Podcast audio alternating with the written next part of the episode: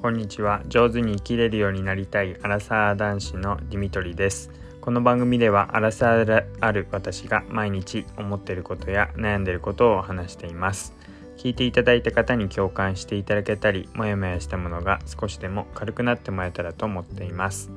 こんにちは、えー、今日は金曜日ですね。金曜日の、えー、お昼過ぎて2時半になろうとしているところです。えー、今日も暑いですが、まあ、だんだん、えー、朝晩が、えー、ちょっと気温が落ち着いてきてツイッターなんか見るとエアコンも、えかけずに、え寝られてるようになってきたみたいな、えことが、えトレンドに上がってました。まあとはいえうちはまだ赤ちゃんが暑がりなのでエアコンは続けていて結局この夏は、えー、ずっと長袖長ズボンで、まあ、エアコンが大人にはちょっと寒いので、えー、私なんかは長袖長ズボンで寝ていって、えー、ずっとそんな感じで、えー、夜を過ごすことになっています。で、え、っとですね、今日はですね、あのまあ YouTuber というか、まあ、YouTube で、えー、まこなり社長っていう、まあ、同年代の、え、まあベンチャーの起業家の人なんですけども、まあ、その人が今こういろいろえライフハック動画っていうかいろいろおすすめの動画をたくさん上げています。その中で、まあ、趣味をたくさん作った方がいいっていう動画を上げていてその中でさらに小説がやっぱりおすすめっていうことでそのおすすめの小説をいくつか上げていました。でその中で、えー、新世界より」っていう、まあ、SF なんですけど、まあ、なんか宇宙とか、え、そういうなんか異次元とかなんかそういう話じゃなくてもし、えー、まあ1000年後の、えー、日本がこんな感じになってたらっていうような、えそんな、うん、まあなんか物語っぽい、ハリー・ポッターとか、なんかそういう感じに近いような、え未来の日本を描いた小説を紹介していました。で上中下と3冊に分かれてて結構な分量があったので、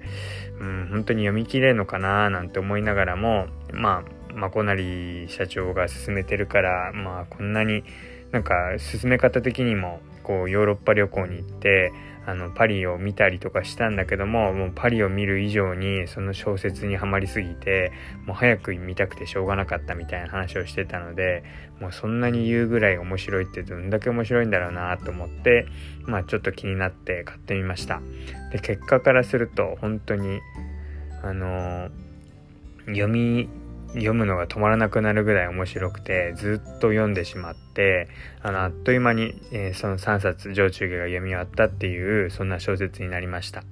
まあ、ネタバレはせずに、まあ、内容を話すと、まあ、さっきも言ったように1000年以上先の日本がこんな風になってるかもってことでもうなんか科学が発達しすぎてもう荒廃してしまうもう荒れてしまっているようなそんな世界で呪力と言われる、まあ、魔法みたいな感じで自分が思ったイメージで描いたものをこう魔法でいろいろ操ったりすることができるそういう人間が住んでいる暮らしになっています。でいろいろ隠されていることもあるんですけどそれをそうとは知らずに育っていく、まあ、主人公たちが、えー、いろいろと、まあ、旅の中で、えー、隠されているものを見つけていってで、えー、まあ、大きな矛盾を抱えて平和っていうのが成り立っているっていうことに気づいていくそんな話になっています。